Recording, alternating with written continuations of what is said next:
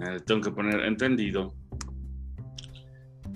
Bueno, hello, hello, hello. Buenos días, buenas tardes, buenas noches. No importa que ahora nos escuchen. Esto es el tronco común, el juguete del cine. Y hoy está conmigo Carmen Espinosa que así te vas a presentar como Carmen Espinosa, no vamos a hacer voz andante ni nada. Ah, no, sí, claro, ¿quieres que me eche todo el choro? No, no sé, yo. Carmen Espinosa, coordinadora general de Voz Andante, Cultura y Recreación, un proyecto dedicado a la divulgación de la cultura, específicamente de la historia, que justamente lo que me encanta es pasármela bien viendo las cosas que me gustan y platicando de las cosas que me apasionan y aquí este, compartiendo complicidades con nuestro querido amigo Abraham, el oso. Pues hace, hace un rato que no nos veíamos y escogimos, bueno, yo he de decir que en el tronco común estamos eh, en octubre, entonces han sido puras películas de miedo que incluyó por ahí a Rubia o Blonde, que no sé si ya la viste. Creo que no. Bueno, está en Netflix, mira, pasa una bonita motocicleta, ¿no? ¿Se escucha? No supe. Sí, bueno. sí se escucha la motocicleta, no te preocupes. Este... Pero yo, a mí me gustó la idea de que metiéramos, ¿qué película? ¿De qué película vamos a hablar? Expreso de Medianoche. Expreso de Medianoche. Me gustó que la metiéramos como cierre de, de octubre, del mes del terror, porque fue una de las digamos, primeras películas que, que en teoría eran de corte realista, que me causaban verdadero, pues verdadero miedo, ¿no? No sé, no sé cómo fue tu contacto con esta película, cuéntanos un poquito.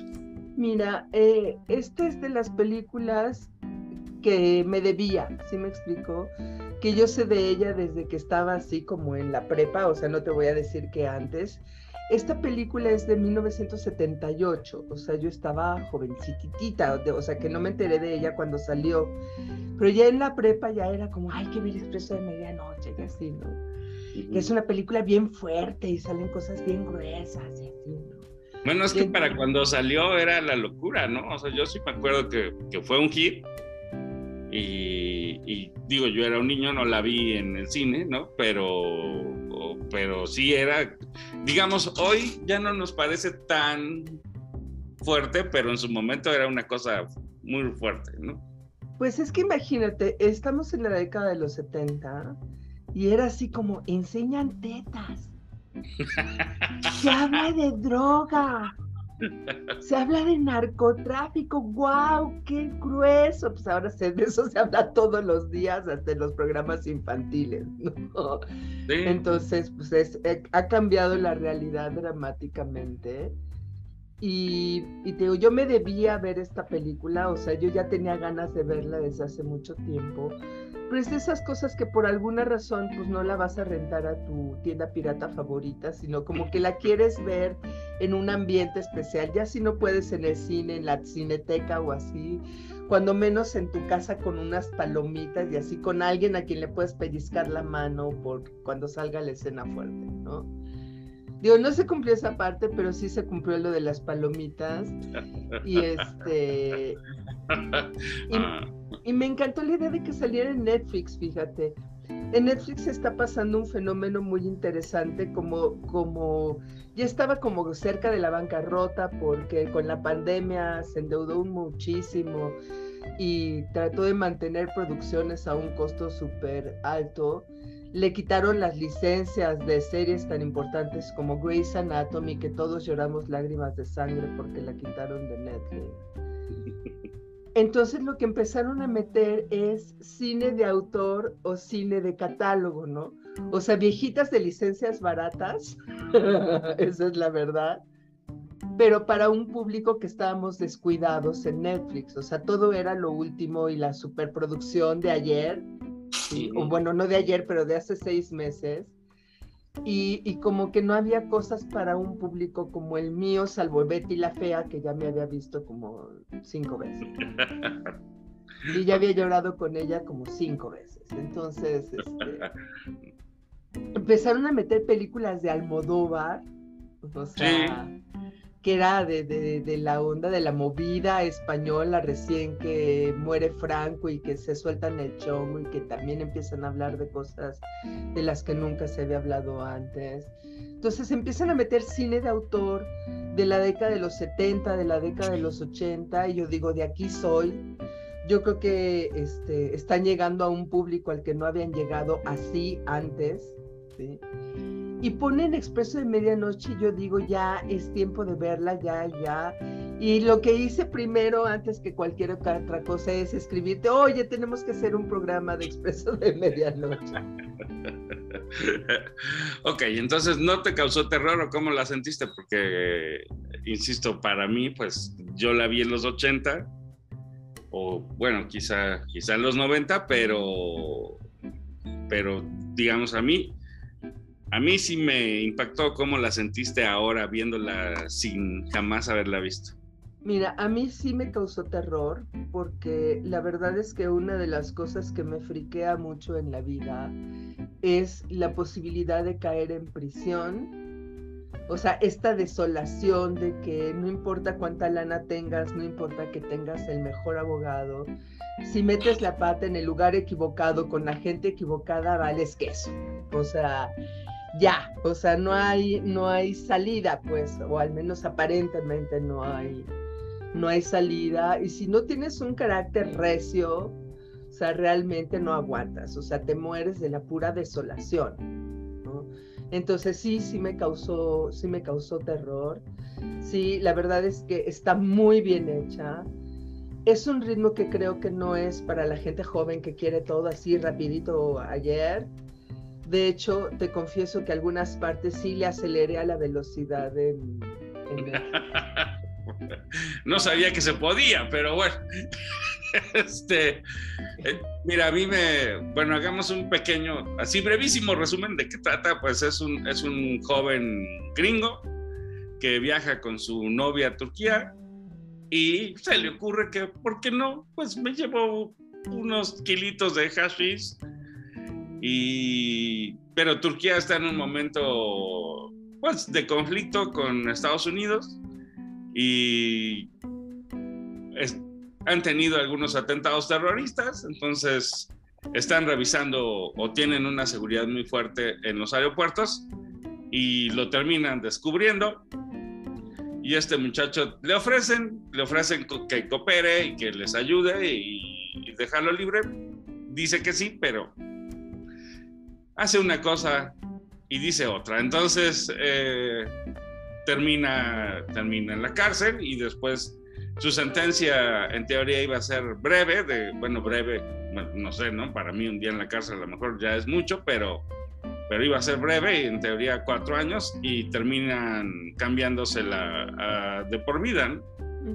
Y un poco, esto es la película en realidad, pero... Eh, o eso es lo que pasa, pero lo que, donde está, digamos, el, el terror es en, en, el cómo, ¿no? En, la, bueno, o sea, yo cuando la vi hace años, yo tenía como este recuerdo de que pues, pobre gringuillo lo habían apañado, pero pues en realidad él es medio burro, ¿no? O sea, coopera bastante y hace, hace varias gracias para que lo vayan eh, hundiendo y hundiendo y hundiendo pero sí esta sensación de pesadilla de, la que, bueno, creo que tú no la mencionaste así, pero para mí es como sensación de pesadilla de decir, bueno, no, pues en un momento dado haces una tontería y se acabó tu vida, ¿no? Claro. Y no hay salida, ya, así de simple, no hay salida, ¿no? Sí, exactamente. Fíjate que es muy curioso porque si tú te acuerdas, o sea, yo tuve que me, me, me autopsicoanalicé, porque si tú te acuerdas, la, la última película de la que hablamos, este, cuando estábamos por radio y tal, fue Shawshank Redemption. o, sea, el impronunciable, la película impronunciable con... Sueños de fuga. De Sueños de fuga, exactamente. Entonces yo dije, qué casualidad que cuando le propongo a Abraham hablar de una película, las dos últimas han sido de prisión. Y, y sí me doy cuenta que más bien tiene que ver con una sensación mía de que eh, en varios momentos de mi vida me he sentido este, como otra película que podríamos analizar en Chico Rato, atrapada y sin salida, o sea, como en prisión, ¿no? Entonces ahí más bien es seguir el psicoanálisis y ya salir de mi prisión de una vez y por todas. Ya, ya, por favor. Bueno, en, en, las dos, digamos, incluso aquí, por si alguien no lo sabe, pues el título, Expreso de Medianoche, hace referencia a la fuga, ¿no? Que es el único modo De, salir de... De salir, sí. Hay que decir que la dirección es de Alan Parker, pero sobre todo lo que les va a sonar muchísimo es el, el guionista, que es Oliver Stone, ¿no? Que ya es súper conocido por películas de Hollywood y tal, junto con el autor del libro original, que es Billy Hayes es el personaje de la película. Así es. Entonces es muy curioso porque estamos hablando de un Hollywood que es eh, que que Hollywood se presta para eso, aunque mucha gente cree que no, que está a caballo entre el cine super comercial y el cine de autor, ¿no? O sea, Oliver Stone se caracteriza por hacer películas con su sello y con su firma, igual que gente como Lucas o como Scorsese o como que aunque sean de Hollywood, dices, es de Hollywood Scorsese, o sea, es de Hollywood Stone, es de Hollywood Lucas, ¿no? Tienen como un sello de autor muy, muy particular.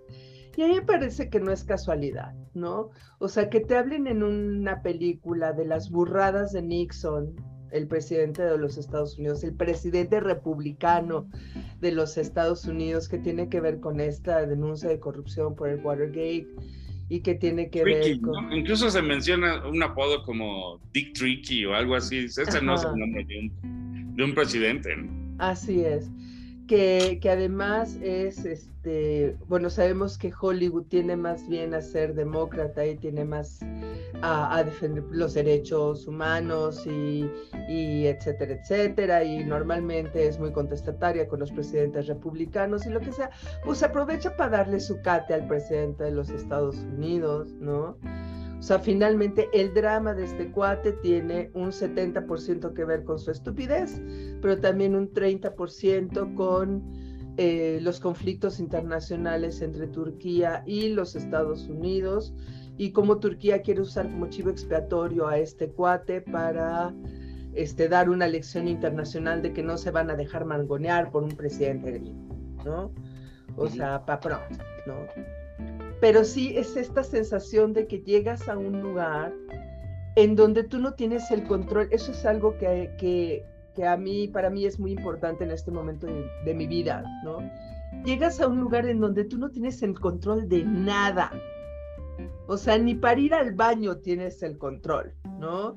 O sea, ni de tu comida tienes el, o sea, no tienes el control de maldita la cosa. O sea, estás como sujeto a una serie de circunstancias azarosas, desde la política internacional hasta el turco Gandaya, que lo que quiere es ganar lana y que se siente poderoso simplemente porque él sí habla turco y tú no.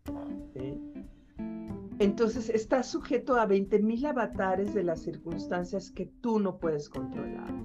Y una de las cosas que se plantea la película, por eso me parece una película de terror, pero muy pertinente además para los chavos ahorita que dicen, ah, es que lo decreto y se me cumple, y si, y si yo hago lo que me da la gana y me apasiona, pues entonces voy a ser feliz y voy a tener toda la lana del mundo. Pues hay que dejarles ver esta película porque, perdón que les diga la realidad, no es así. O sea, perdón que se los diga salvo tu mejor opinión, querido. No, no, no, yo estoy de acuerdo.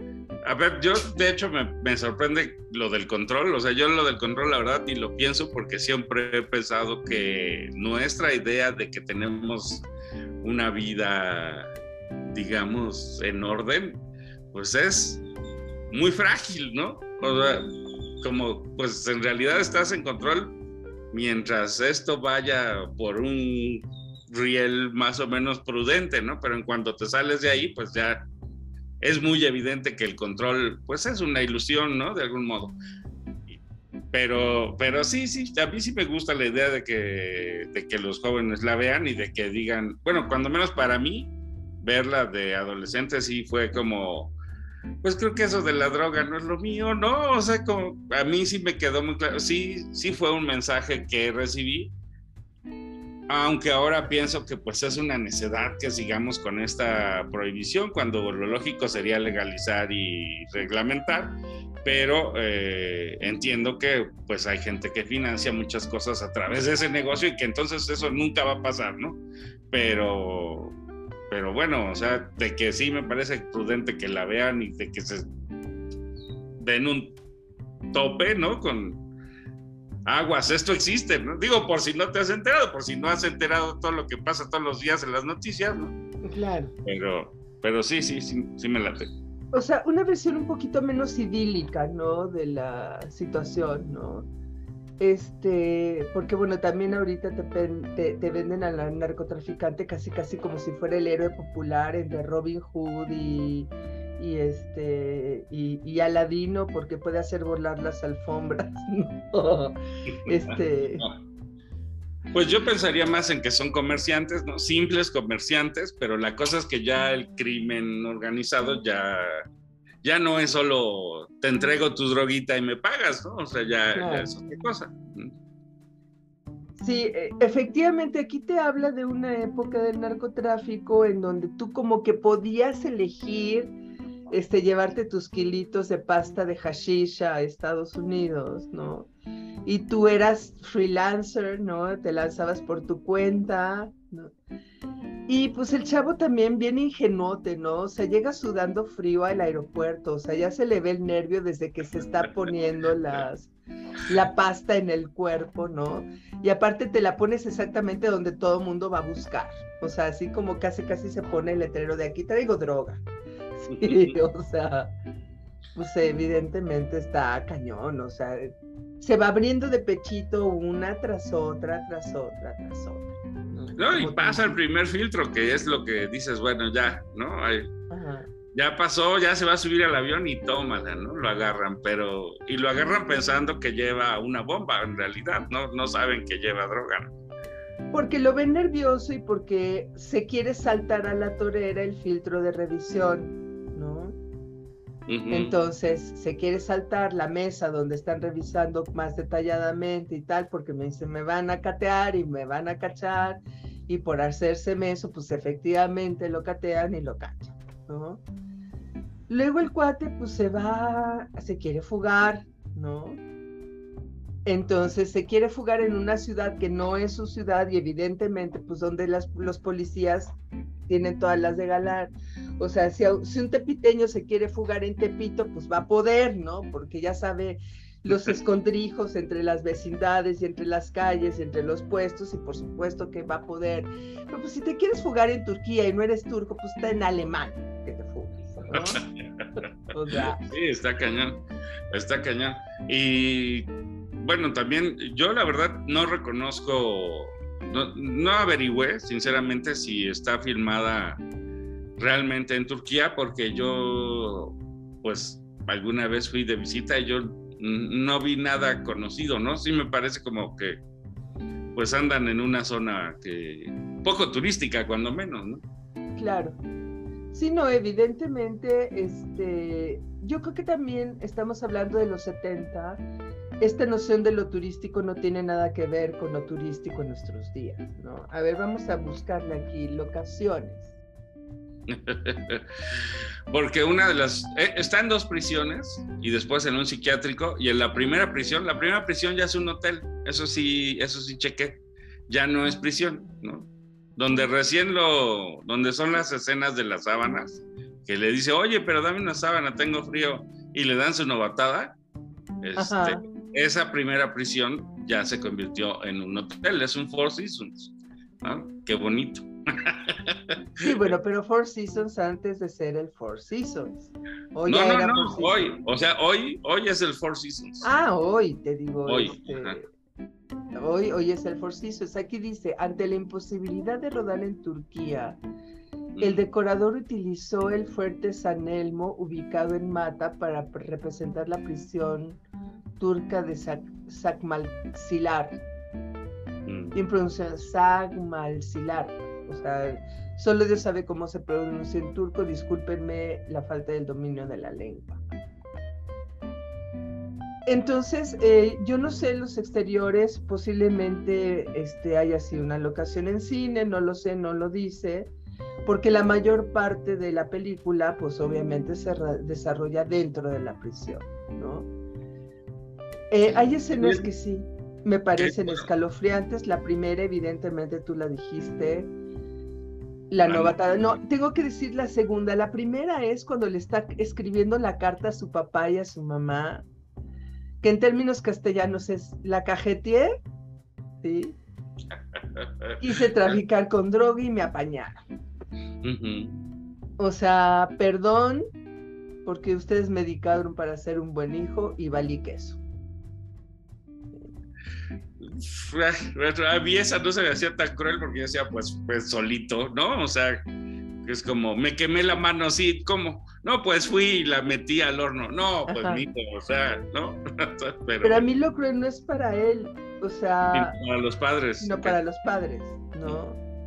Este, que ahí sí me van a perdonar, o sea, es totalmente sin afán de juicio, ¿no?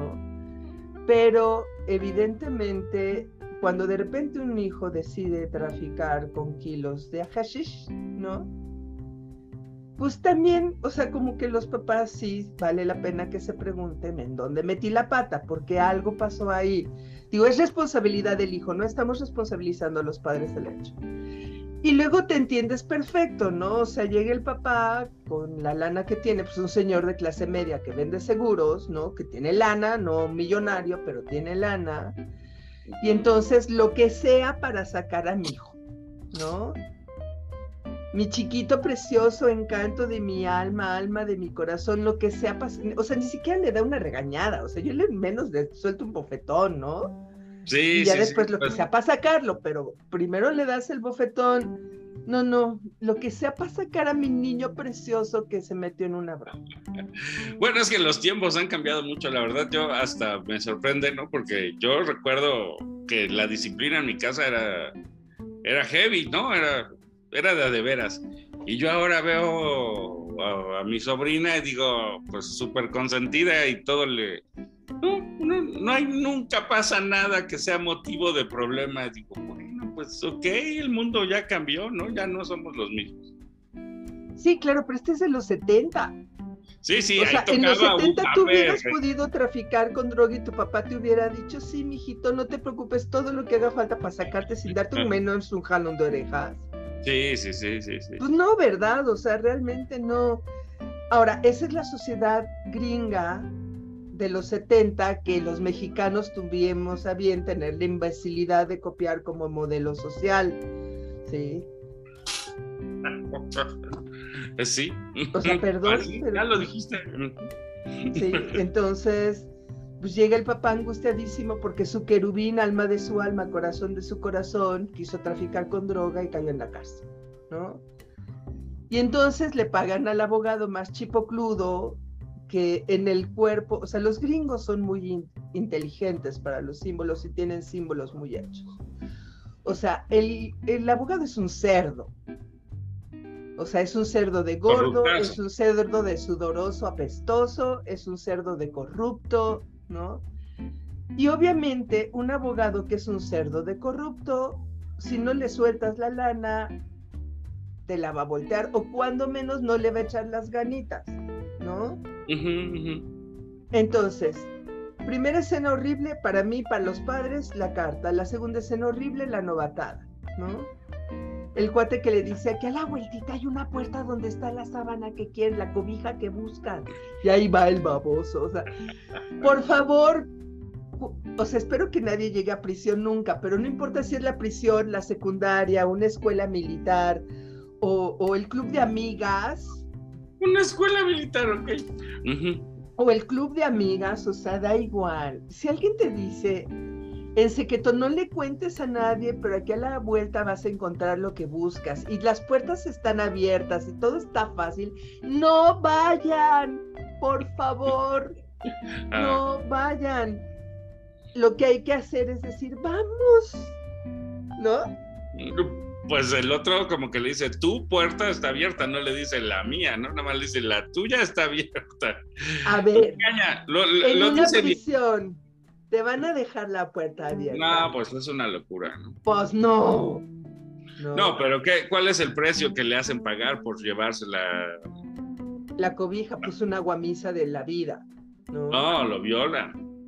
O sea, bueno, después de la guamisa de la vida lo viola. No, pues es que ya, o sea, la guamisa es lo de menos. La cosa es que además le dan cariño. Le dan, le, cogen cariño. Sí, le cogen cariño, así tal cual.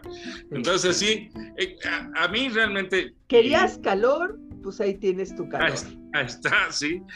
Está... Y sin jabón.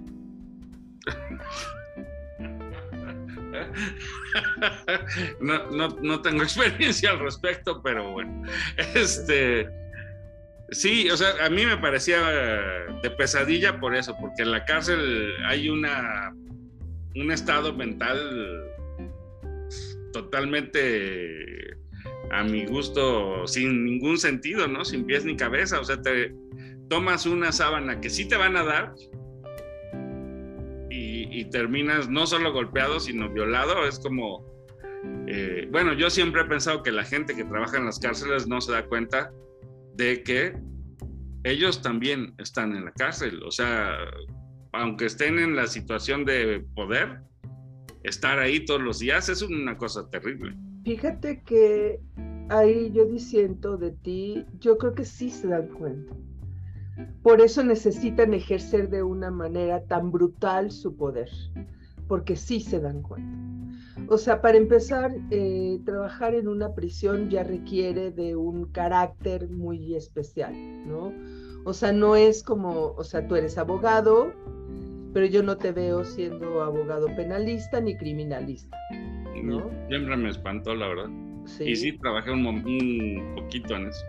Sí, este eh, yo me acuerdo que eh, un, compañero que conocí, abogado, bueno, yo no soy abogada, yo soy historiadora, pero un abogado, conocí muchos abogados en un congreso, obviamente de historia del derecho, entonces pues obvio había muchos abogados, ¿no?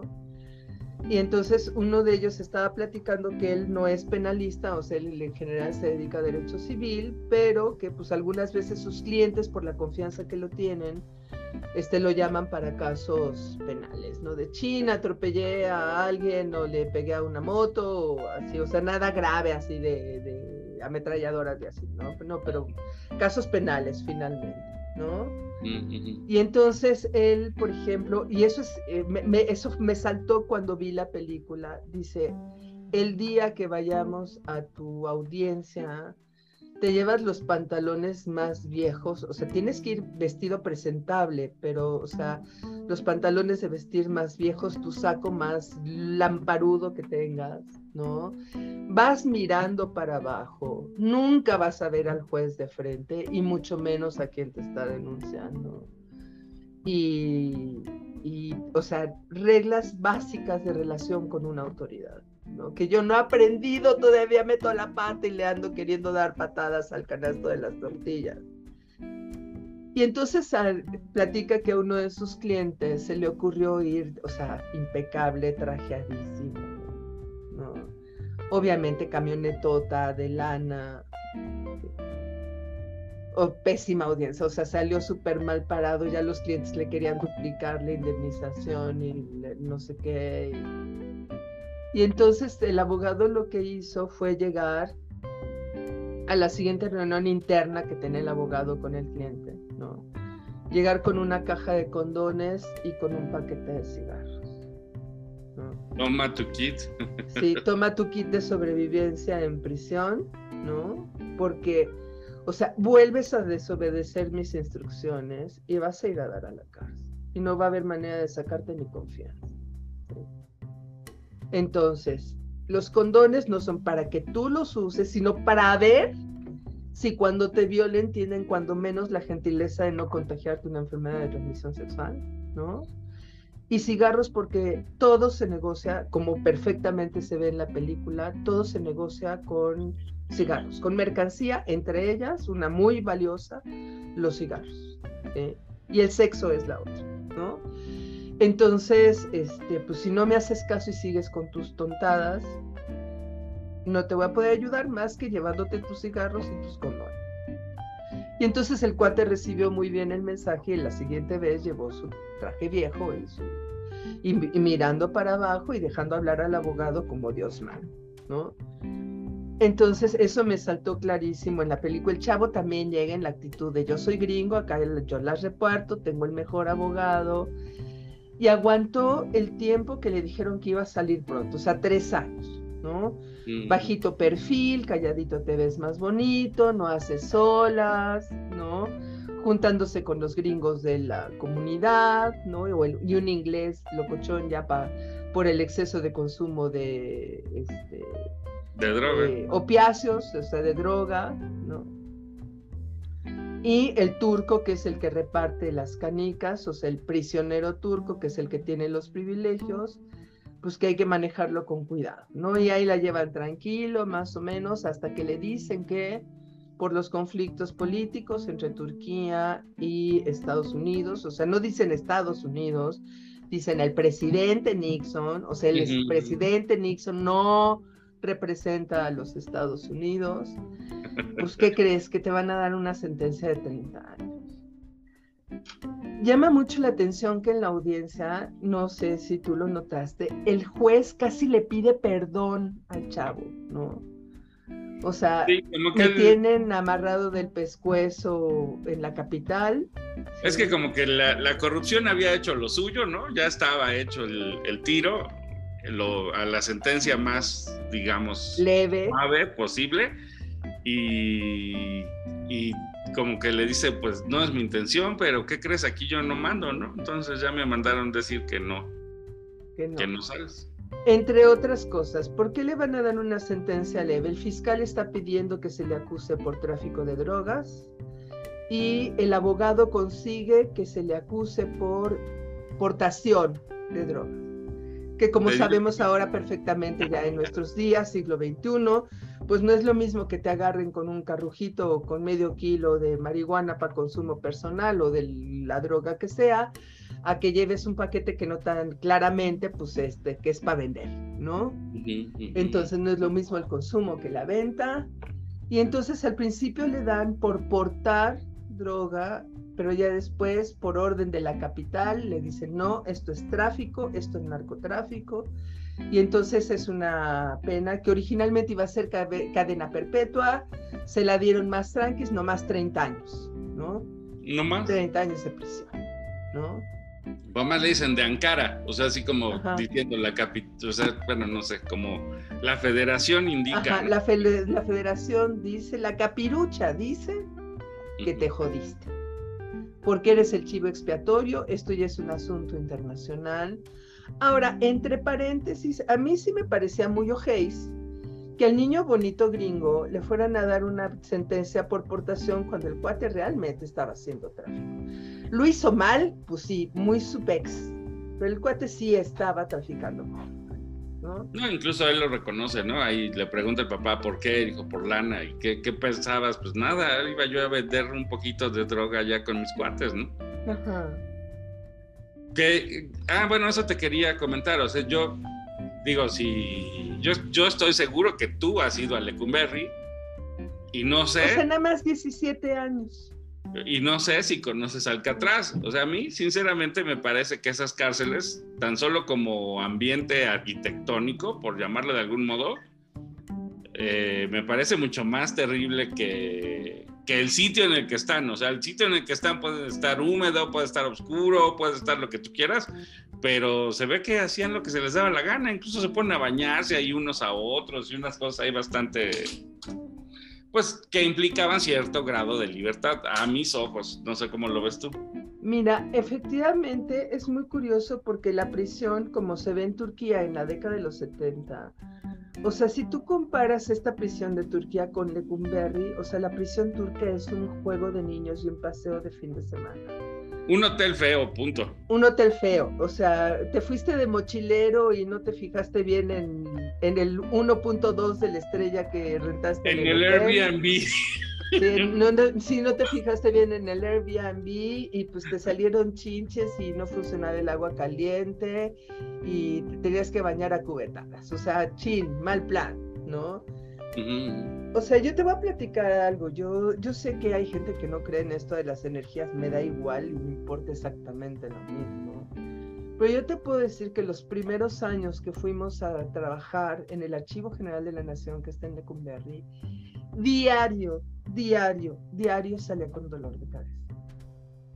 O sea, el ambiente que se respiraba en el lugar a 10 años que había dejado de ser penitenciaría me causaba dolor de cabeza. Si ibas a los zapandos, o sea, las torreones donde habían estado los zapandos, estaba escalofrío, así te sentías la carnita. Es el Palacio Negro, o sea, no es cualquier chinita, cosa. Chinita, chinita. Sí, sí. Dicen algunas fuentes este, de periodismo amarillista, obviamente, que ya en los últimos años de Lecumberri podía haber hasta tres muertos al día.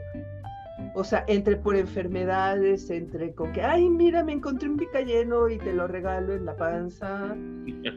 Este, y así, o sea, hasta tres muertes en un día. Sí. Había celdas, estamos hablando de que las celdas normalmente tienen tres metros por uno y medio, ¿sí? Había celdas dobles, ¿no? O sea que tenían dos cabinas similares, que estaban diseñadas en tiempos de don Porfirio Padrísimo para que tuvieran dos catres.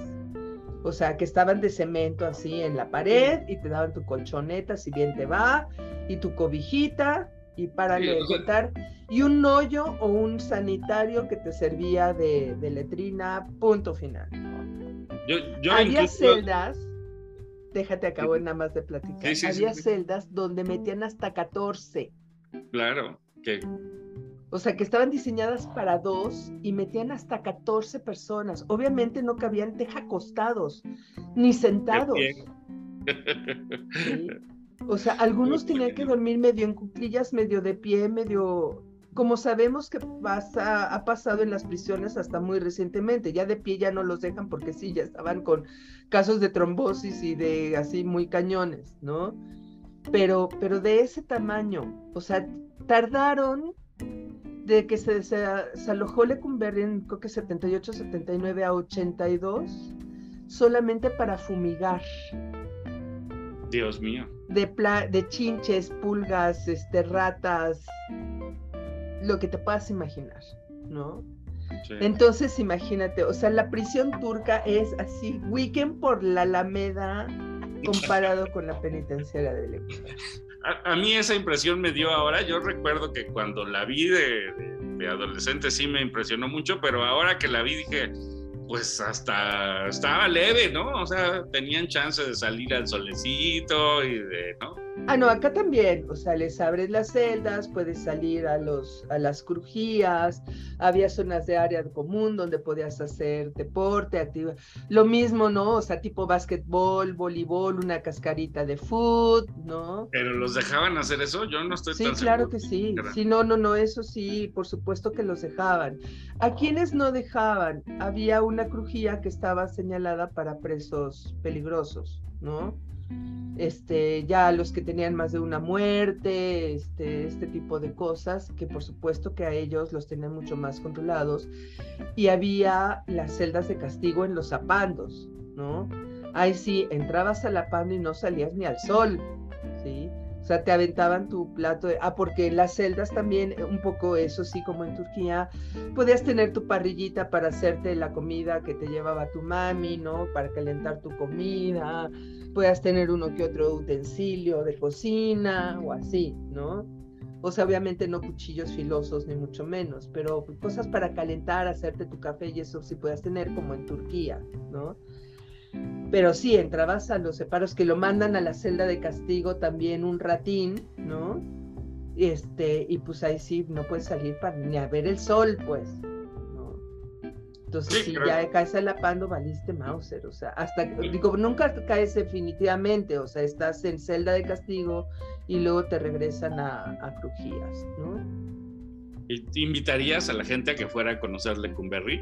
Pero por supuesto que, es más, les doy visitas guiadas a Lecumberri cuando quieran, lo organizamos, okay. Barabara, llévelo, llévelo, porque aparte hay anécdotas desde fantasmas aparecidos, este, pues las de los presos, hay novelas que se escenifican en Lecumberri, podemos hablar también cuando quieras hacer un programa de La Pando, que es una gran película mexicana que hace no solo hace referencia, hay escenas en Lecumberri, ¿sí?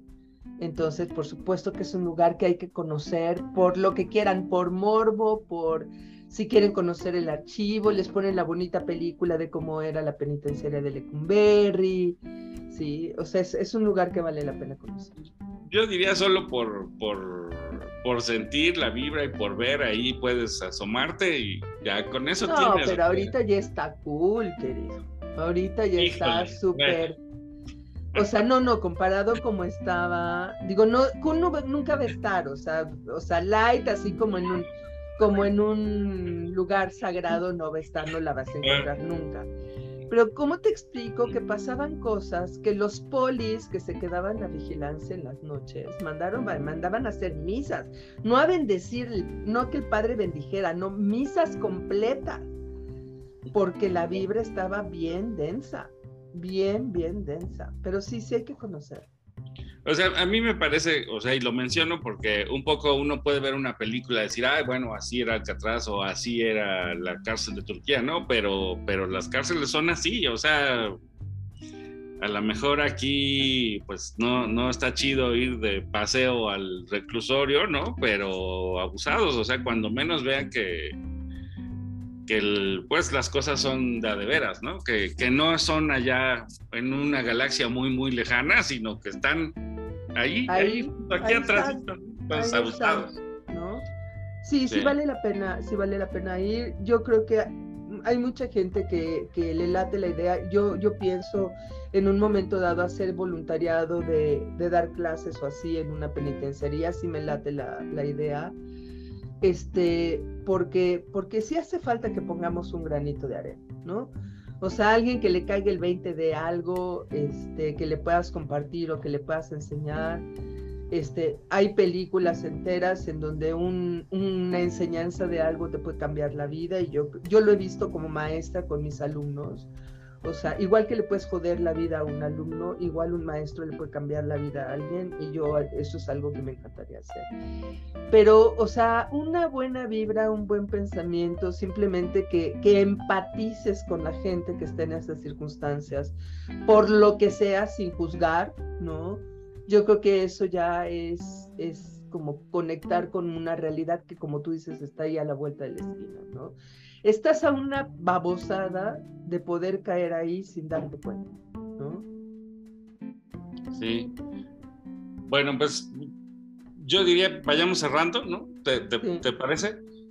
Totalmente. La película está en Netflix, ya lo habías mencionado, pueden verla. Yo hasta me da un poco de curiosidad, ¿eh? yo quisiera buscar si hay otra, otra versión, porque yo la sentí de verdad ahora no sé si por todo lo que está pasando en el país o por qué, pero sí la sentía hasta light. Dije, chay, yo me acordaba que era más, o o bueno, a lo mejor simplemente es la edad, ¿no? Ahora ya estoy viejito antes, ¿no? Y entonces me parecía muy terrible, pero, pero bueno, al final tiene su, su mucha gracia, no vamos a, a contar aquí el final, pero me parece que es de las escenas, cuando menos de lo que yo recordaba, ¿no? Yo recordaba eh, cómo se pega la droga en el cuerpo, ¿no? Que yo decía, ¿en serio? ¿Y no se va a sentir? Bueno, no lo sé, ¿no? Y la escena de la novia que llegaba ahí a visitarlo y el escape final.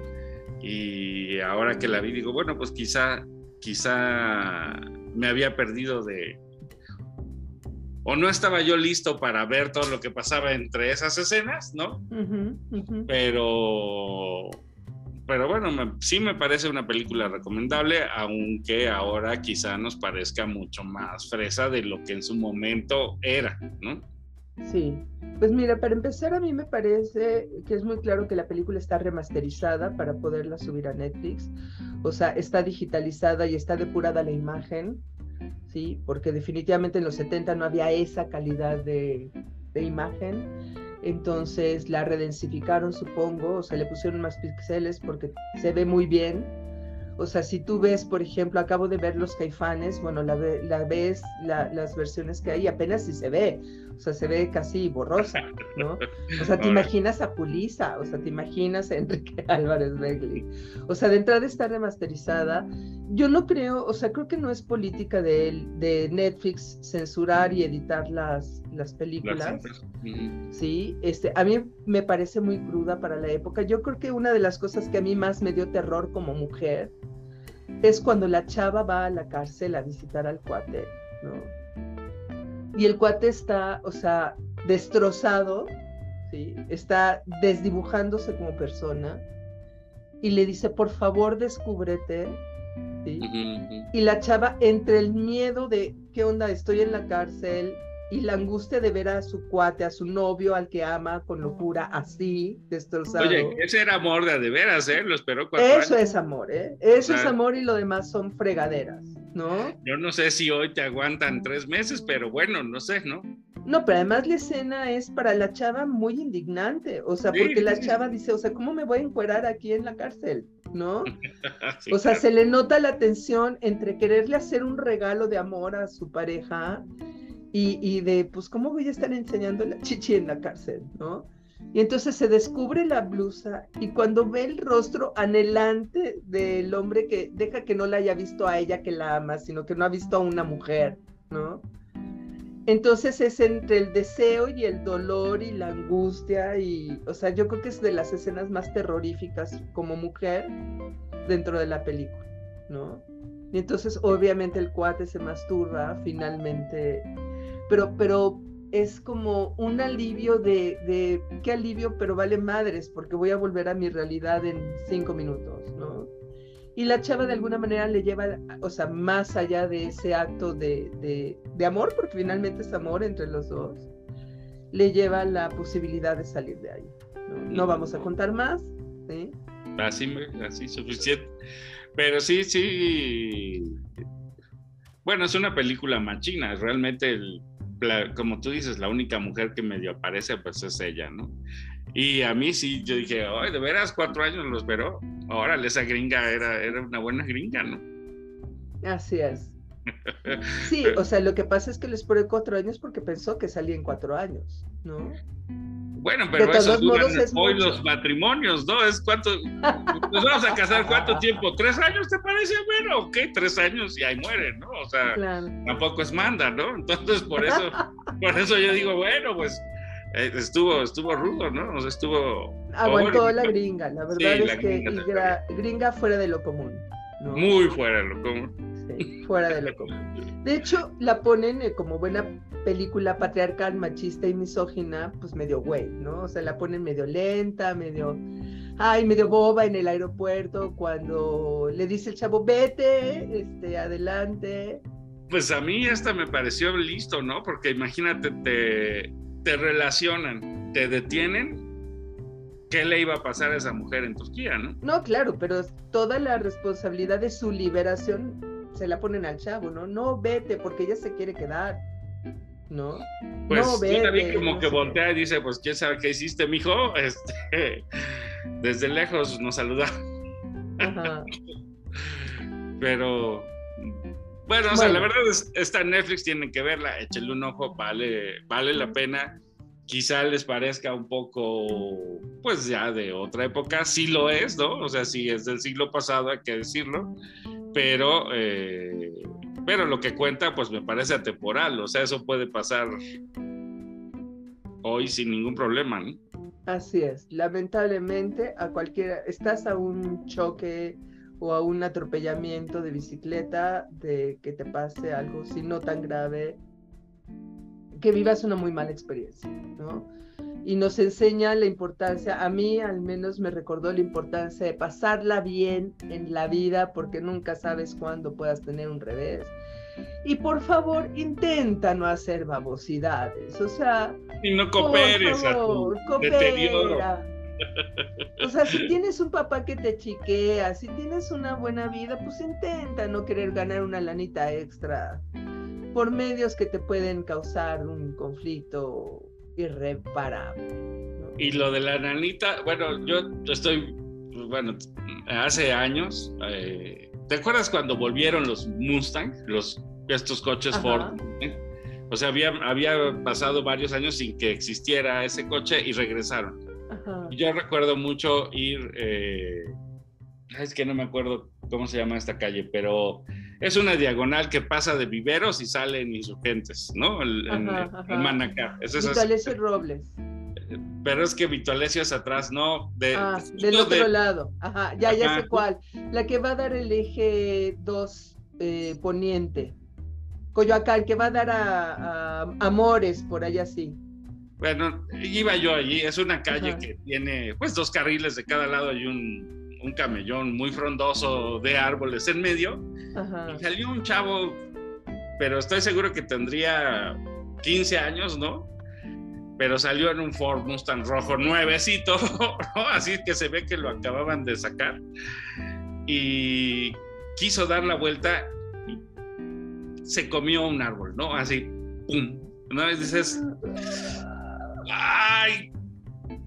Qué mala onda, ¿no? Pero, pero la verdad, pues hasta me hizo gracia porque dije, es que, es que estar chavo, pues es otra onda, trae una otra cosa en la cabeza, ¿no? Este, seguro le dijeron, vete a dar la vuelta, mijo, para que lo estrenes.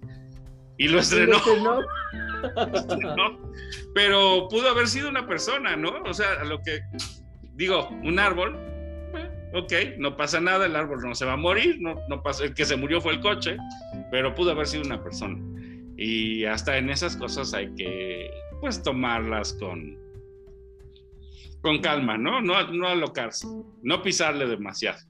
Sí, sí, sí, sí, sí. O sea, insisto, este, yo creo que sí es una, una buena lección para los chavos. O sea, no, no en plan predicador, simplemente te, te muestran lo que puede pasar cuando metes una, cometes un error garrafal, ¿no? Y aunque el final supuestamente es feliz, a mí sí me enojó, ¿eh? O sea, la idea de que los gringos se salgan con la suya sí me pueden chinchar la panza. O sea, la verdad. Entonces, y al final los gringos se salen con la suya. O sea, no voy a decir más. Pero yo diría no se salió con la suya porque número uno no trajo la droga, número dos pagó cuántos años de su vida. Eso sí, sí. Y este y eso no se le Ah, no, se le va a borrar en la vida, o sea, ya... Quizá lo malo es que le dio para escribir un libro que se hizo famoso, le dio para que lo hicieran película, que hay que decir, la película no corresponde al libro y el libro no corresponde a lo que realmente sucedió, pero, ¿no? Se entienden, licencias ahí poéticas, está bien, hay que hacer que las cosas funcionen, quizá en ese aspecto de que le dio para vivir después mejor estuvo bien, pero de que hizo la tontería y pagó cuatro años de su vida, pues... Sí, y, que además se vuelve cadena perpetua porque la experiencia ya no te la quita nadie, ¿no? Claro. Pero, pero otra vez, la idea de que los gringos se salgan con la suya me cae corta. Es lo único ¿Pero cuál suya? De la película. Eh, eh, cuéntanos, eh, eso ya, ahora sí que, eso ya, eso ya me gustó. A ver. ¿Ya spoiler alert? ¿Ya de plano? No, pero, o sea, ¿qué te parece que logró? Pues salir de la cárcel. Pero solo salir, o sea. O sea, ¿te parece poco no vivir 30 años en prisión, en la prisión turca, donde ya le tenían entrado el ojo, pero además no cualquier cosa? O sea, ya estaba en la sección de los de los asesinos de mentes. Sí, sí, sí. O sea, ¿no te parece que es muy chido que no estuvo 30 años en prisión, que llegó a Estados Unidos, escribió su libro y se volvió casi casi héroe? O sea, no manches, era un narcotraficante, bueno, un narcotraficante baboso y frustrado, ok. Que no narcotraficó ni nada. Ni ¿eh? nada, o sea, ni se la fumó él, pues. O sea, ni siquiera, no, ni siquiera. O sea, ni siquiera la disfrutó, ¿no? Pero, o, sea, se salió libre, se salió con la suya. Pero es que un poco, y ahí a lo mejor yo lo veo como desde, desde hoy, ¿no? O sea, yo insisto, vender lo que sea que vendas no debería, no debería de ser un delito.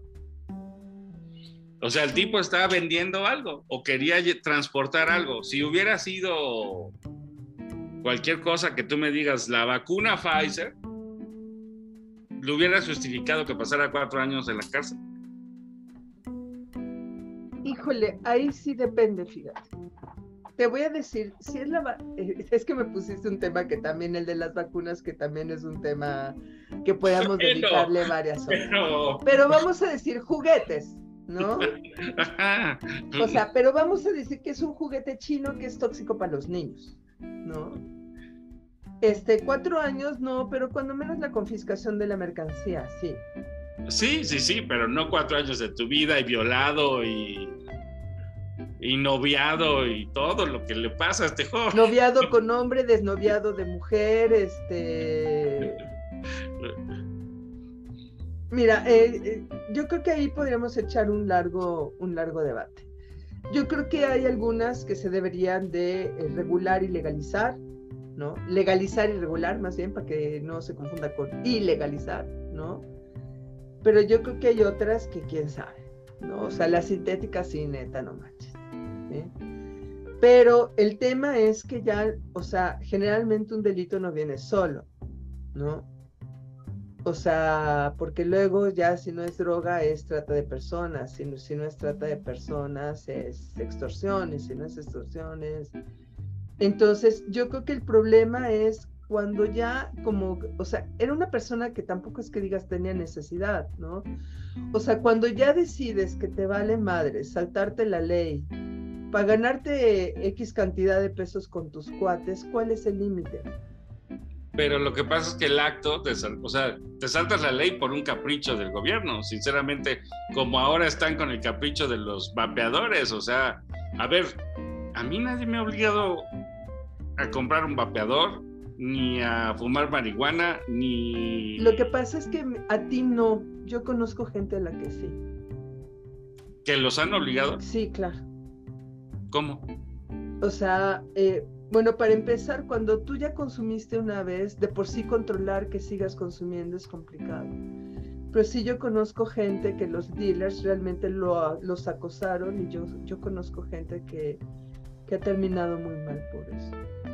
O sea, no es que te pongan la pistola en la cabeza, pero sí es un acoso verdaderamente mala leche.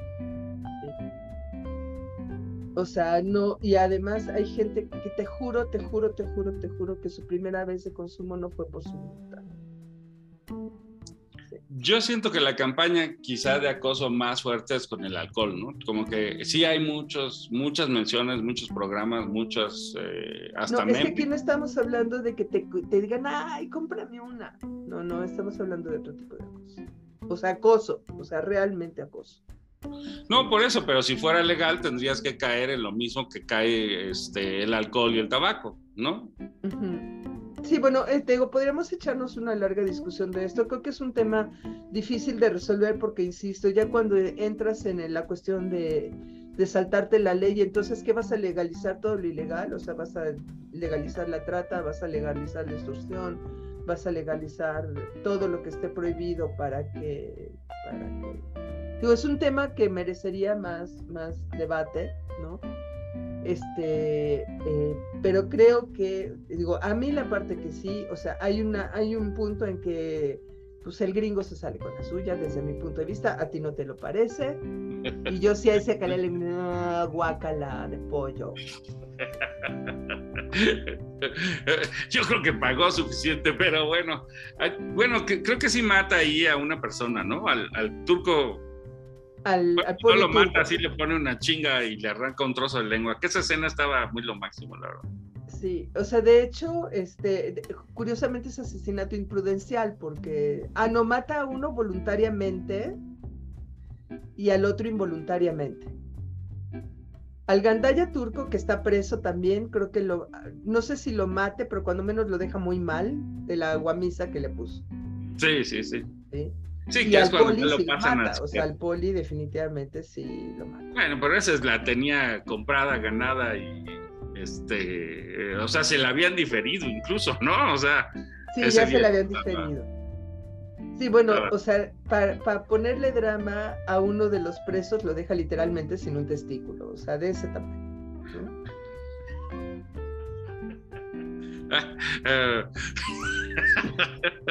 ok, bueno, pues muchas gracias por su atención. Eh, pues nada, de verdad, bueno, yo, yo diría, despídete apropiadamente, danos tus redes sociales, invítanos a, buscar tu programa, ¿qué onda?